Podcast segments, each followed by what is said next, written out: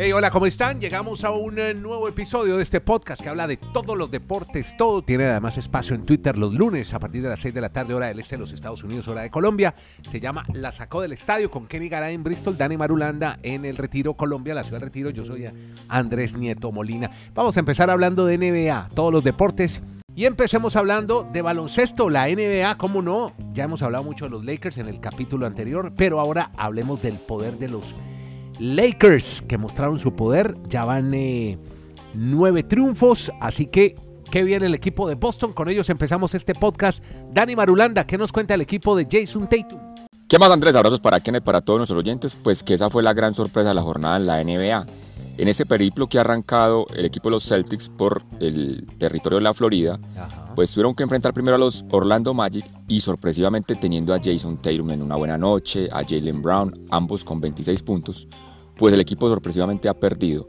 Y como usted estaba reseñando, llegaba con nueve victorias al hilo, pues ya ha terminado esa racha de los Celtics perdiendo con los Orlando Magic, un equipo, mejor dicho, ayer la magia no la tuvo los Celtics, la tuvo el Orlando obviamente, y muy sorpresivo porque es que el, Magic está en el penúltimo lugar de la conferencia del Este y pues le ha ganado a los flamantes Celtics, que son el número uno de esa conferencia. Bueno, y le complemento esta información de los Celtics con eh, otra de baloncesto. ¿Y cómo le parece que se mm. fueron de compras al mercado los Lakers y se hicieron con un japonés? Un japonés en la NBA. La historia con Kenny Garay. ¿Cómo le va, don Andrés? Un abrazo de costa a costa, de frontera a frontera. Me acordé de aquellos tiempos de cadena latina, desde Alaska hasta la Patagonia, desde Arica hasta Punta Arenas. Eso. Sí, señor. Los Lakers de Los Ángeles, ¿se acuerda? Cadena latina, con alma latina, como tú. Los... Los Lakers de Los Ángeles llegaron a un acuerdo y adquirieron a Rui Hachimura de los Wizards de Washington a cambio de Kendrick Nunn y tres selecciones de segunda ronda. El acuerdo incluye una selección de segunda ronda del 2023 a través de Chicago, la de los Lakers en el 2029 y la menos favorable de las selecciones de segunda ronda de los Wizards y Lakers del 2028. Hachimura mm, se sentía descontento, no recibió una extensión de contrato de novato en la pretemporada y dejó de ser una prioridad con el surgimiento de Kyle Kuzma en la cancha delantera de los Wizards. Los Ángeles adquiere entonces a Hachimura con la intención de firmarlo con una extensión este verano. Hachimura, novena selección general de Gonzaga en el draft del 2019 traerá ayuda de tiro al roster de los Lakers. Ha acertado 41% de triples en las últimas temporadas. Promedia 13 puntos, 4 rebotes, 24 minutos por partido esta temporada. No llega para ser la gran figura, pero sí llega para ayudar un equipo que toda la ayuda que pueda conseguir le va a servir. Vuelve o mejor, llega a los Lakers de Los Ángeles. Rui Hachimura. Bueno, qué bien por. Oye, pero estaba viendo Kenny que no, no tiene pinta de japoneses es más afro, ¿no? Afro-japonés. Claro, es de ser mamá americana, mamá africana. ¿Dónde era la mamá de Hachimura? Porque, porque no es un japonés japonés como tal. Ahí estaba viendo una imagen del hombre. La mamá es japonesa y el papá es de Benín. Ah, vio, vio. Por eso es que es ah. afro-japonés. Porque no tiene ojitos rasgados, sino que es piel, piel afro-japonesa. Y se va para los Lakers a ver si allá, como que termina de explotar su carrera después de lo que fue una brillante carrera universitaria, recordemos, en Gonzaga. Este es el podcast. La sacó del estadio. Hablemos un poco de tenis antes de seguir con más deportes americanos como tal, porque ya Sí, exacto. con las mujeres, si les parece. Claro, empecemos con, Vika Zarenka, que, que, esta vez ya ni, ni el consuelo tienen. no, perdimos. El consuelo de los Bills de Búfalo. Perdimos la de los Búfalo. Perdimos. Ah, no, ahora sí. Para que, Garay, para que Garay se siga burlando. No, y le ganaron. No, ah, no, ahora sí en Búfalo. Si antes pues había alguna esperanza, yo creo que ahora sí lloran todos. No, yo creo eh, que es... la, gente llora con la foto de Josh Allen y de la Padula en la pared. No, pero es que yo creo que Josh Allen, yo creo que le vino a la memoria a la pegula Josh Allen en el segundo 6 le metieron 6-1. No, le, no ganó ah, un game. No, no, esa pegula no. No, no, pero es muy buena, juega muy bien, muy bien la pegula, va muy bien. Pero lamentablemente tuvo realmente muy mal partido la pegula y entonces se despide de esta ronda de cuartos de final. Está la Vika Azarenka para enfrentar ya en esa semifinal a Rybakina. O sea, una de Kazajistán, la otra Bielorrusia, ya están instaladas en un cuadro semifinal en la rama femenina. Pero bueno, Garay, reitero, no voy a volver a dar pronósticos de, ni de tenis porque no le pegamos no, no, no, ni a media. Hablamos es que, también, es que hablamos, los, habla- los- hablamos los- también los de pronósticos, los pronósticos hay que darlos. Ya después si se dan o no, eso es en la cancha, eso no es problema de Pero uno. es que como pues es que en el, en el podcast anterior como hablamos mm, de bien de la chica Pegula y mire con lo que salió. Pero bueno, pero, Pero no bueno. importa, es que eso es el mundo del deporte. Usted ayer nos contaba la historia de los pronosticadores de NFL Network y de los siete de la mesa no le pegó mío. ninguno a la final. Ninguno, pero ninguno. Hay que pronosticar. Eso, Ah. es, eso es como, eh, va- vaya, hable con un anal- analista financiero y verá cuántas veces se equivoca, con un meteorólogo, con, en fin, Mm. esa es la vida. Óigame, caray, te tengo una historia buenísima antes de que ya usted ya dejó de hablar de Vika Zarenka, yo vuelvo a Australia. Es una historia que le va a encantar sí. a Kenny Garay. Hoy salió con la camiseta del Paris Saint Germain, con la camiseta puesta del Paris Saint Germain, Vika Zarenka, 33 años. ¿Sabe por qué, Garay? El hijo, el hijo de 7 años, es refan como Sebastián del Paris Saint Germain. Entonces, se llama Leo además, no sé si sea por Messi, eso sería el colmo. Pero él- él- ella dijo, se la puso porque es su equipo favorito, ama el fútbol. A él no le importa mucho que yo esté jugando acá, a él lo que le importa es su Paris Saint Germain nomás. ¿Cómo le parece Que a, la propo- historia? que a la propósito, historia ayer ganó de- en Copa Francia y, Sí. y, y Mbappé metió cinco. Oiga, ¿cómo ha hecho de hinchas en las nuevas generaciones este Paris Saint Germain? ¿no? Sí, el sí, hijo de sí. Azarenka, el hijo de Garay, Sí, sí, mire, sí. todos aficionados, muy fans de este equipo. sí hay que estar sí hay que tener en cuenta las nuevas generaciones. No nos podemos alejar de ese mundo porque todo se va transformando, todo va cambiando y pues realmente No, no, sí, pero sí, otra sí, pero manera si de ver los a cambiar la vida Así por lo que quieran las quedes- nuevas generaciones. Yo No, mi pero vida no la no, voy a pero cambiar no, yo- porque, No, porque a es que- Sebastián Garay se le ocurrió ser del PSG. Sí, pero vea, y también el No, hijo de pero- pero Zarenka que- también. Pero bueno, No, mire, no, no es es que- criticarlos, que se es vayan los dos para París allá, con, allá en la, en la Torre Pero- Eiffel con todos esos manos serbios. Pero, pero Garay, si tú, Esa- tú, tú tuvieras a tu mamá jugando semifinales en Australia, no la verías. No, a él no le interesa. Él quiere ver a Messi y a, y a Mbappé. Es lo único que le interesa en la vida, ese muchachito. Bueno, eh, Por eso estas generaciones tienen otros consumos. Venga, una- la otra semifinal, Andrés, para, antes de que nos vamos de, de claro, Australia. por favor. En los hombres ya también hay una, ya hay una semifinal definida, en la de los hombres. sí. Kachanov, el ruso Kachanov, Eso. Eliminó, hombre, como hablamos de bien de Corda, y también al norteamericano ayer le hicieron boleta, lo despidieron de Australia. Ya está instalado para enfrentar a Tsitsipas. Por lo menos a este sí le hemos pegado, Andrés. Sí, sí, sí. pues sí. Tsitsipas, el griego, ya está listo en una semifinal del torneo pues de Sí. Australian Open. Vamos a ver Sí. entonces si Djokovic mañana saca la cara y pues saca- y llega a la semifinal por la otra Oiga, parte. pero por ejemplo, es que hoy vi el partido y hoy facilísimo ganó Sisipa, le ganó al Checo, a este, a Sí, Lejeca. sí, sí, sí. Y, pero es que Lejeca, Lejeca, el tipo se jugó un partidazo en la ronda anterior y yo dije, pucha, no, este va a llegar a la semifinal. Llegó ¿no? exhausto. ¿no? En tres, en tres sets lo aniquiló Sisipa, sí, el manejo de Dios, no sé si es el físico, eh, los descansos, no sé qué le pasa a estos muchachos. Son muy millennial, ¿no? Son un día sí, un día no, ¿no? Son Mm. partidazos de un día y el otro. En fin. Sí, sí, sí. Bueno, sigamos entonces. La eh, constancia vence lo que la dicha no no, alcanza, esto decía pa- doña para Victoria, el mi deporte hay que tener continuidad. Esto no es de un solo Y para partido. la vida, Andrés, eso es todos los días, maestro. Para todo, Hay para todo. ponérsela. Bueno, muy bien, Dani. Hay que eh, martillarle, martillarle todos los días a lo que usted Bueno, venga, lo vamos a meter Me en. martille esa piedra que puede que no la partan dos, pero le abre un hueco, una tronera divina. Bueno, es que ayer estaba viendo el juego de Ben Shelton y él tiene un papá que también fue tenista, Brian Shelton, y le contó al equipo que cómo lo hacía entrenar a Ben Shelton. Yo no sé si esto se exagera. Usted, es como, usted como papá, Kenny me dirá si Brian estaba haciendo bien lo que hizo con su hijo. Cuando tenía, eh, cuando era más jovencito, tenía 12 años, lo hacía entrenar de 6 a 8 de la mañana, justo antes de ir al colegio. Y si no iba a una sesión, tenía que pagar a su padre entre 5 y 10 dólares. Y así el bueno de Ben Shelton, que ya avanza en el abierto de Australia, adquirió la importancia de la disciplina. Si no llegaba, multa, 5 a 10 dólares. ¿Usted lo haría En algo, en algo funcionó, pero esa disciplina casi casi tocando el bullying nos hemos dado cuenta que, que por ahí le funciona a uno, pero deja traumatizados a miles más. ¿eh? Sí, Cuidado. sí, sí, así, así el papá de las Williams, ¿no? ¿Vieron la película? Pa- parecido, ¿no?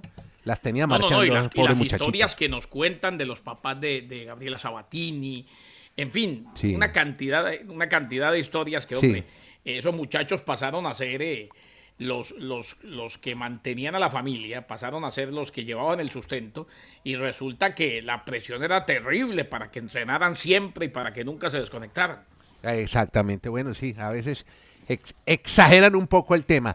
Y el otro muchacho que le iba a hablar, J.J. Wolf, ¿cómo le Jeffrey John Wolf, El papá, Charles, el abuelo mejor, fue entrenador de la NBA en los 60 y dirigió a los Detroit Pistons, a los Detroit Pistons. ¿Y cómo les parece que Wolf hizo hasta cuatro deportes, muy comunes en los americanos, ¿no? Hasta que se definen por uno. Mm. Hizo fútbol, básquet, jugó béisbol, hasta que encontró que lo de él era el tenis. Y ayer también estaba en octavos de final este muchacho, JJ Wolf. Dos americanos, dos historias que surgieron de las universidades. Sorprendente este tenis americano en Down Under, en Australia.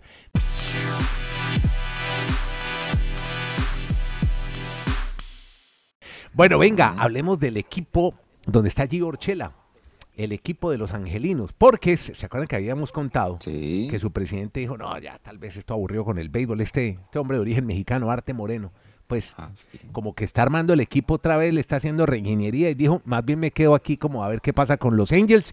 Kenny, ¿cómo es la historia de Arte Moreno? Sí, cambió de parecer, mm, cambió de opinión. Moreno, Arte Moreno, el de los angelinos, escribió en un comunicado que cuando las conversaciones sobre la venta del equipo comenzaron a cristalizar, se dieron cuenta de que sus corazones o sus corazones siguen con los angelinos y que no están listos para separarse de los fanáticos, los jugadores y los empleados. Moreno compró a los angelinos a Walt Disney, recordemos, por 183 millones en el 2003, un año después del primer y único campeonato en la historia de la franquicia, y se predijo que una venta 20 años después costaría aproximadamente aproximadamente 2.500 millones de dólares.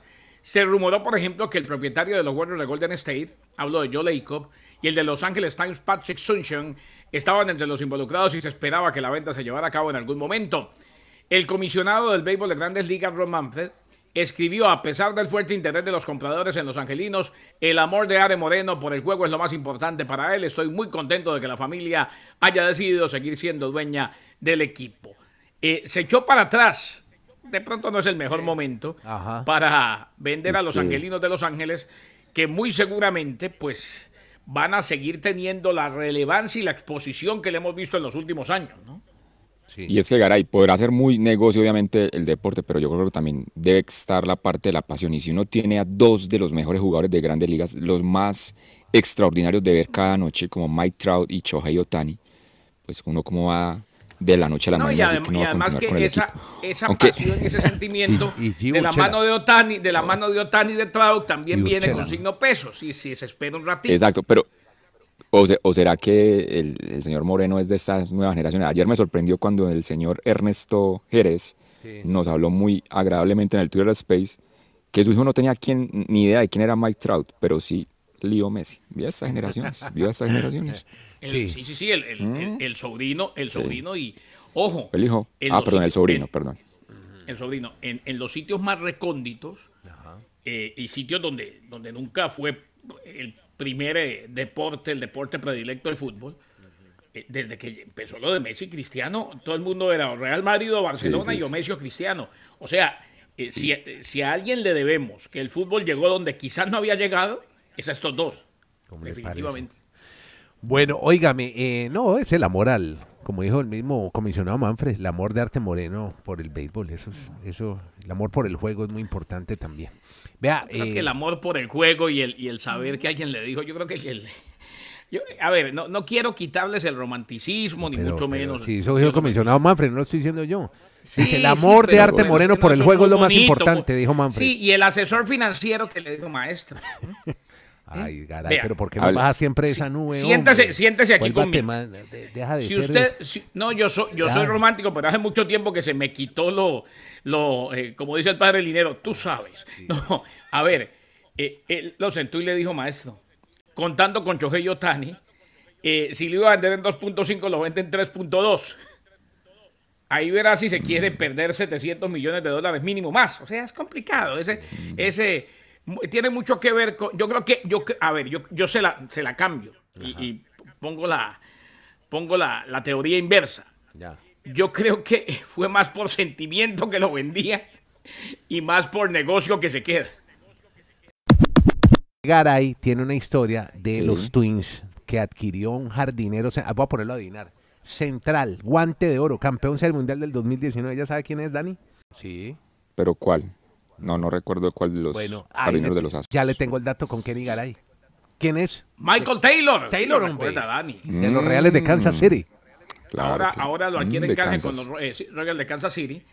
Jardinero central defensivo, es ganador del premio Gold Glove, se ganó el guante de oro, bateó 254, 9 jonrones, 43 carreras impulsadas eh, Taylor cumple 32 años en marzo, está entrando en la décima temporada en grandes ligas, jugó los primeros siete años de su carrera en Washington National, ganó una serie mundial en el 2019 antes de firmar con Kansas City durante la temporada baja del 2020. Así pues que llega a los mellizos de Minnesota, adquieren a este muy buen pelotero jardinero central, llega de los Royals, llega de los Reales de Kansas City a los mellizos de Minnesota. Bueno, algo que nos sorprendió, Garay, ¿a usted no le sorprendió lo de Gareth Bale que se haya retirado tan joven del fútbol? Este tipo tenía 10 años más de fútbol, ¿o no? Por lo menos, ¿no le parece? Andrés, le soy sincero y dígame que hoy estoy más contras que nunca. Para mí se había retirado hacía tiempo. Se lo metió en un partido con Los Ángeles, hizo el gol definitivo. Sí, pero en Madrid vivía jugando golf y no jugaba nunca. Bueno, y siguió en California, donde hay unos campos buenísimos de golf. Y ahora sí parece que el paso es definitivo. Creo que se va para el golf y de pronto podía jugar un torneo PGA. Dani, ¿cómo es la historia de Garrett Bale, la ex estrella del fútbol galés? Ahora podría ser estrella del golf galés. Así que entonces encontró su lugar en el mundo. El amor, su romance con el golf, por fin lo va a jugar en la PGA. Pero, pero venga que hagamos la claridad sobre todo para los amigos. Es mucho mejor el romance cuando se tiene el, banco lleno de plata, maestro. O ahí puede jugar golf todo lo que quiera. El tipo era muy buen futbolista. Pero venga, sobre todo ha impactado esa noticia de que va a jugar un Pro Am en la PGA con pues, los golfistas profesionales, porque muchos piensan que ya es un profesional. No, hagamos la claridad. Ese torneo que juega la PGA eh, que va a ser en California, en Pebble Beach, reúne a 156 golfistas de la PGA, como normalmente tienen todos los torneos de la PGA, y reúne a 156 golfistas amateurs. Esa clase de torneos, por ejemplo, la ha jugado Josh Allen de los Bills, Stephen Curry, de, el jugador de la NBA, Canelo Álvarez, donde se combinan profesionales con amateurs, pero obviamente no hacen parte del circuito de la PGA. Y a la postre incluso hay una final entre los amateurs. Allí va a estar entonces jugando el amigo Gareth Bale. Pero no quiere decir que ya haga parte de la PGA, simplemente está invitado a este, a este evento, a esta convocatoria, a este torneo, y veremos a ver si le sigue gustando y, tiene que, si quiere llegar a la PGA, le toca hacer un proceso larguísimo. O sea, no por tener mucho dinero en el banco, como nos dices de Garay, por ser un influencer o por tener pues cierto reconocimiento mundial, llega, llega a jugar golf, le toca hacer el proceso y mostrar talento para estar con los mejores del mundo en el circuito de la PGA. Dani, estoy de acuerdo. Lo que pasa es que tiene el dinero para hacer todo el proceso, así le vaya mal. Sí. bueno, es Ahí tiene para pegarle a pelotita todos los días el tiempo que quiera, maestro.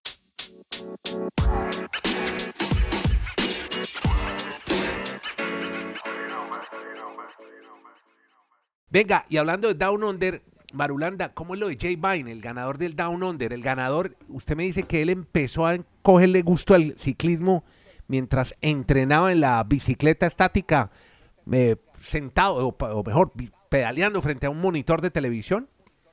Jay Vine. Sí, en el 2020 cuando, sí, en el 2020 cuando obviamente la UCI pues programó todos estos eventos virtuales, ese chico empezó a demostrar allí que tenía realmente talento para estar en las bicicletas y ahora hace parte de un equipo World Tour y gana la primera competencia World Tour del año en territorio australiano, Jay Vine. Bueno, ahí tienen pues la historia de este muchacho. Mire, la pandemia ayudó en algo que Nigaray tanto tiempo encerrado. Empezó a practicar ahí en su bicicleta virtual en la casa y le dijo, ahora vamos a salir a carretera y mire, ya se ganó una prueba grande del World Tour. Podcast La Sacó del Estadio. En Twitter, arroba La Sacó Podcast.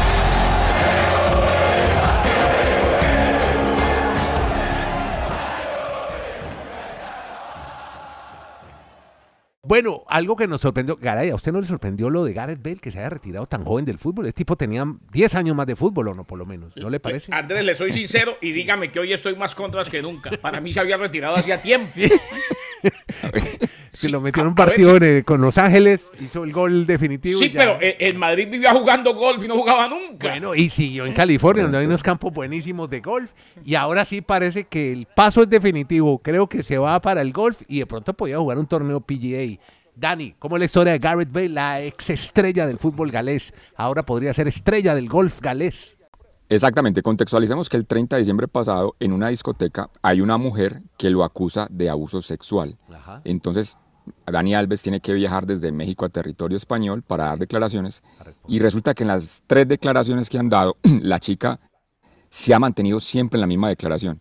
Mientras que Dani Alves, lo que comentan la gente que está siguiendo el caso, es que ha dado tres argumentos diferentes, tres declaraciones diferentes y esa inconsistencia pues la jueza lo ha mandado a la cárcel e incluso lo han cambiado ya de, penitenciaría, de cárcel, por un tema de que obviamente es una figura, de, evitar más problemas, y ahí va el proceso, pero Pumas le ha terminado el contrato por esta situación y la situación cada día se está poniendo más compleja para él ahora en una cárcel en territorio no, Y la compañera, la amiga de la chica con la que estaba en esa discoteca, Sutton, en Barcelona, ha dado la misma declaración, el mismo testimonio que ha dado la amiga. O sea, coinciden todo, hasta en una marca, un tatuaje en el abdomen, una cosa tremenda. Yo creo que no, no estuvo bien y parece que van a encontrarlo definitivamente. Por ahora es presunto responsable de esta agresión sexual a esta mujer, a esta joven mujer en una discoteca. Bueno, muy bien, amigos. y, otro, y lo otro, venga, el otro, otro rapidito, de la Juventus. Ah, Recordemos que la Juventus, hombre, que, que mere, que tenga, como dicen en Colombia, se arman esa, en, esa, en esa parte directiva esos temas financieros, realmente el calcio italiano lo ha sancionado con 15 puntos. Juventus ha caído de puestos de Champions League a mitad de tabla por esta situación y ahí ya se queda muy complicado el panorama para este equipo de cara a lo que va a ser el remate de esa temporada y llegar a la Champions. Sí, y está quita de puntos. Oiga, y está involucrado Pavel Nedved, ¿no? Que es uno de los directores deportivos de la Juve.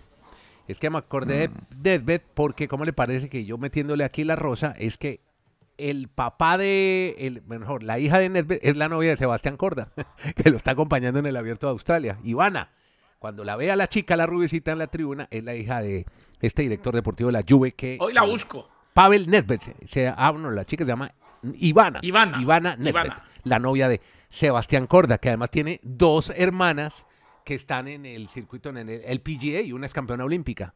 Él, como lo ha dicho públicamente, es el más malo, el que tiene el peor ranking de todos, porque las hermanas están en los 10 primeros lugares y él tiene el peor ranking de todos, incluido su papá y su mamá, que fueron tenistas. Muy bien amigos, gracias. Llegamos al cierre de este podcast que habla de todos los deportes y las ligas americanas. Ya me está esperando por acá, no le he mandado la invitación a Germán Arango. Gracias a Kenny Garay a Dani Marulanda. Yo soy Andrés Nieto desde Colombia, Chile y Estados Unidos. Hacemos este podcast, se llama La Sacó del Estadio.